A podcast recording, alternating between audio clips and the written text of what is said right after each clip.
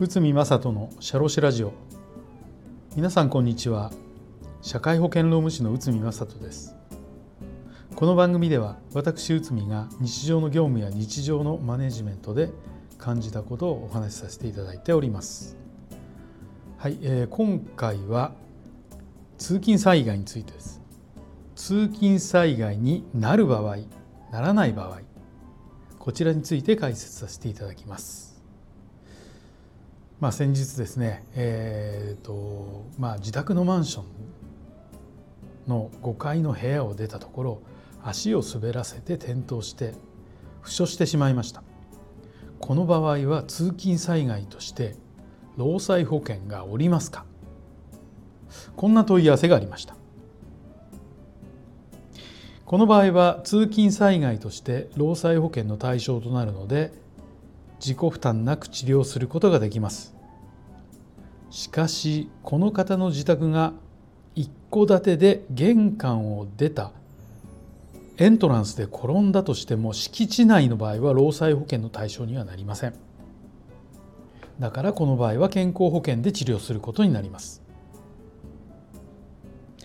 ではこの違いは一体どこにあるのかというと人の通行が自由に認められている場所か否かということです。これはマンションなどの集合住宅自宅のドアを出たところから一戸建てこれは敷地を出たところからというところが法的な通勤という概念が始まるということです。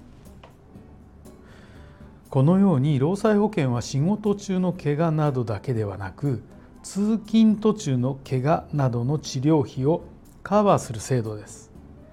だから通勤については法的な定義が定められており住居から就業場所への移動合理的な経理経路ですね経路及び方法により行うとなっています。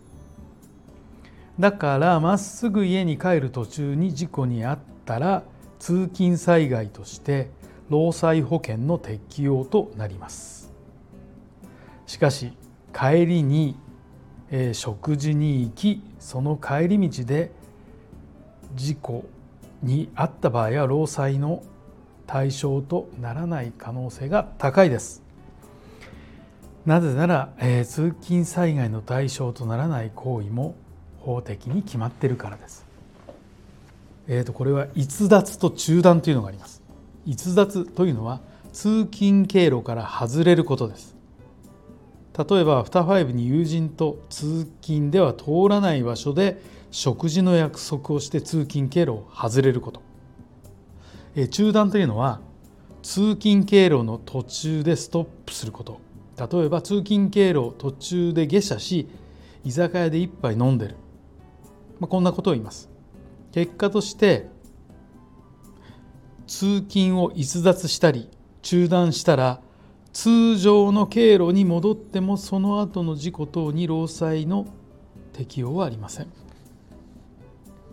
ただし逸脱や中断が日常用品の購入や病院への通院家族の介護のため等であれば通勤に該当し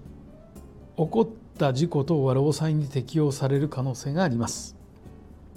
ただしその通院中など逸脱や中断している最中での事故は適用されません。だから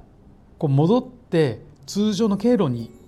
戻った場合ですねそれが適用されるということです。またよくご質問があるのは通勤に該当するかしないかということです。例えば就業後の社内のサークル活動をして帰宅途中の怪我。あとは会社行事の飲み会の後帰宅途中の怪我などです。この場合就業後すぐ帰宅してない状況ですが会社関係の行事などで通勤として認められそうな気がしますがこれは通勤災害になるかならないかはまあ、業務命令か否かとか強制参加が否かといったようなところがポイントとなってきます。ただ一つ言えるのは社員同士の単なる親睦での飲み会等は、まあ、仮に、えーと、逸脱して中断して戻ったとしてもこれは通期災害に認められることはないでしょうと。こういったことになります。はい、えー、通勤災害ちょっと、えー、特殊なケースも出てきておりますけどまあ災害に遭わないことがやっぱりベストだとは思うんですけどこういったケースもあるということを頭に入れていただければと思います。はい本日もお聴きいただきありがとうございました。